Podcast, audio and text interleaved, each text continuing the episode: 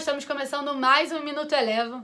Hoje, dia 11 de maio de 2021, dia de alta para a Bolsa Brasileira. O Ibovespa hoje fechou com alta de 0,87%, na máxima do dia, próxima à marca dos 123 mil pontos, influenciado aí pela valorização das commodities na sessão de hoje.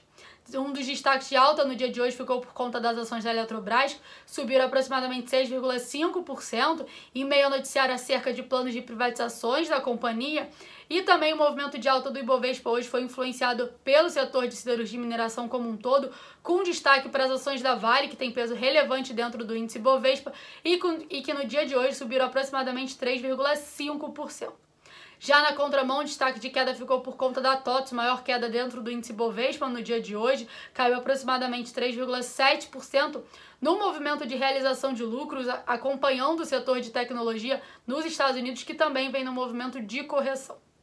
Passando para as bolsas norte-americanas, por lá a gente viu um desempenho negativo, com os investidores temerosos acerca da possibilidade de aumento na, infla na inflação e o que isso poderia causar na taxa de juros nos Estados Unidos. O S&P 500 encerrou o dia de hoje com queda de 0,87%. O Nasdaq chegou a tentar operar no terreno positivo, mas acabou voltando para queda e encerrou ali com uma leve queda aproximada de 0,1%.